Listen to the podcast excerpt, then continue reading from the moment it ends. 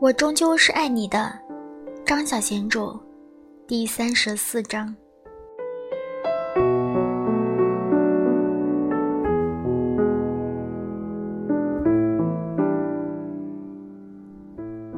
他下午两点钟离开旅馆的时候看到他，他坐在旅馆大厅的一张沙发上，打开一份报纸遮住了脸，那双长腿交叠着。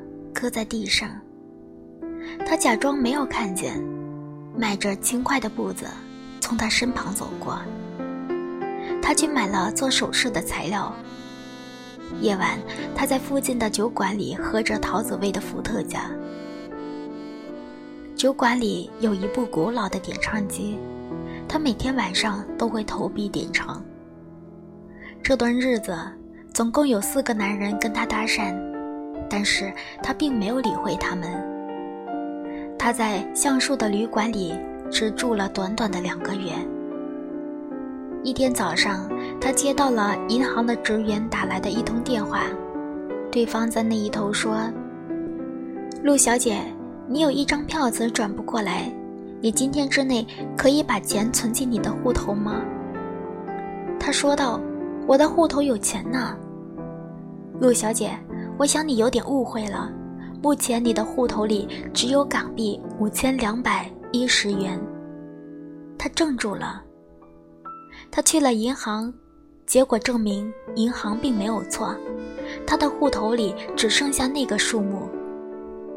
他想起戴德里秘书情妇朱迪告诉他，戴德里一直在骗他的钱，这个恶毒的小精灵。但是。那是他自己心甘情愿的。这些年来，他度过了许多无所悔恨的时光。第二天，他退了房，搬行李，到了一家叫小巴黎的廉价旅馆。房间里只有一张矮床，还有五斗柜。他把星夜挂在了门背后的钩子上，坐在床边，打电话给戴德里，戴律师。我是陆喜喜，陆小姐，找我有事吗？我没钱了。对方没有说话。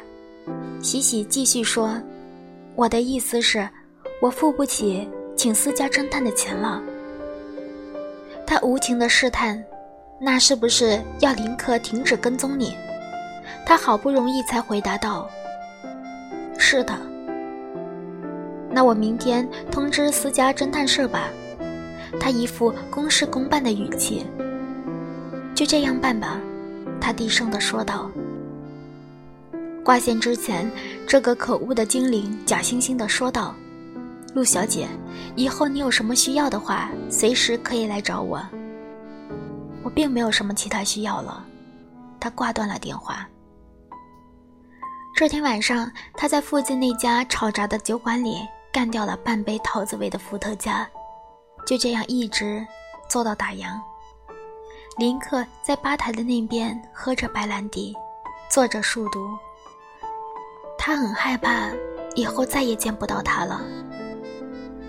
他一头醺醺醉意的走路回到了旅馆。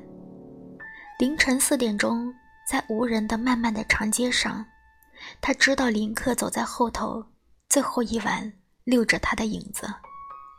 他回到旅馆的房间里，抵住了窗边，隔着窗帘缝偷偷地看的他独自归去的背影。他想起了许多年前，他头一天开始跟踪他的那个夜晚，他也是这样目送着他离去，用着他的眼睛占领着他的背影。他想起在北海道驯鹿茫茫无边际的雪地上，他哭着伸手去后面。想把被风吹开了的大衣帽拉回去头上的时候，他拉了好多次都拉不到。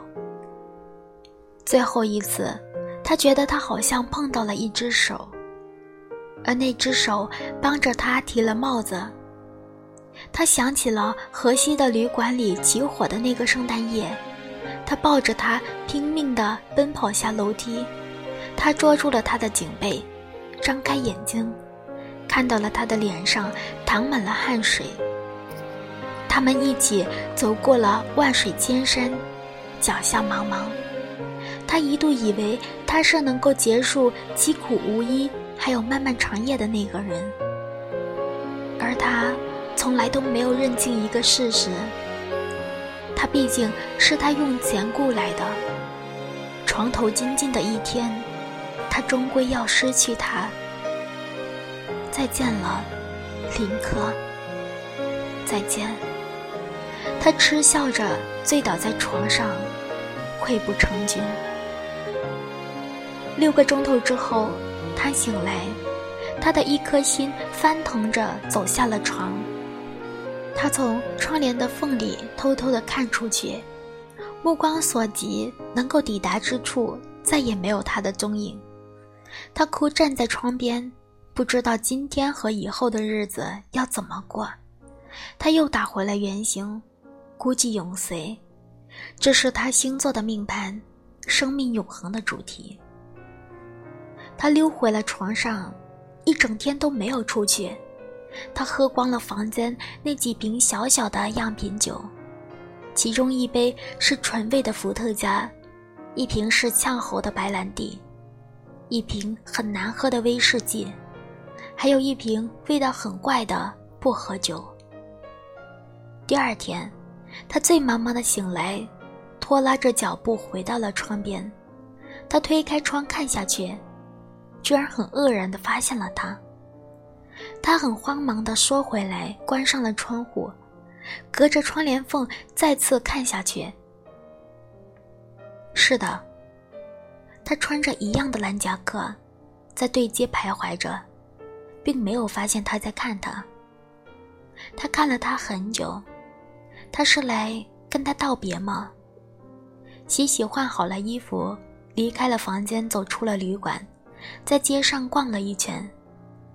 林克就好像过去每一天一样，在他的百米之外，不曾离开。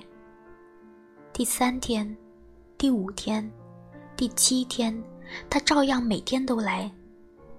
他们一起穿过了渐深的暮色，走过了夜色朦胧的寂寞长街。他在酒馆里喝着桃子味的伏特加，而他喝着白兰地。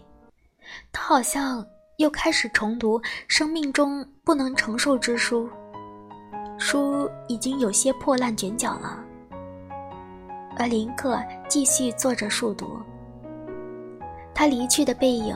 在昏黄色的街灯下，渐渐地消失了。天亮的时候，又重回他的跟前，不曾跟他说话，也不曾跟他道别。到了第八天的时候，他打电话给戴德里，问道：“戴律师，我是陆喜喜，你是不是已经通知过侦探社那边，不要再派林克来跟踪我了？”“我已经通知了，他们这几天都找不到林克。”他没去上班，他是不是还在跟踪你？没有，他挂掉了电话，心中也感到无限的平静。这一天，他手头上的钱也用光了。他一大早离开了旅馆去找小绿，想要取回寄卖首饰的钱。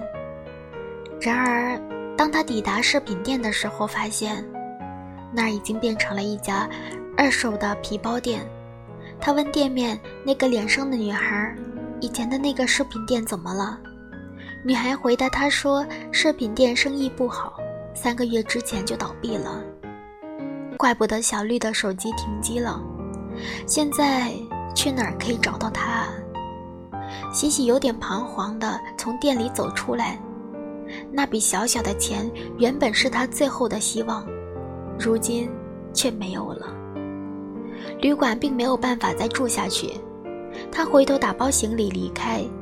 他拖着行李走到了墓园里去，坐在养母的坟头上，读着那本《生命中不能承受之轻》。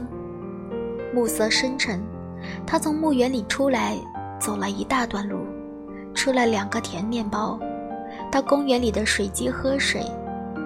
喝完水，他坐到了公园的长椅上。在一盏街灯下面看书。夜深了，公园也关门。他拎着行李出来，沿着人行道走。这时，他抬头看见了一家二十四小时营业的麦当劳。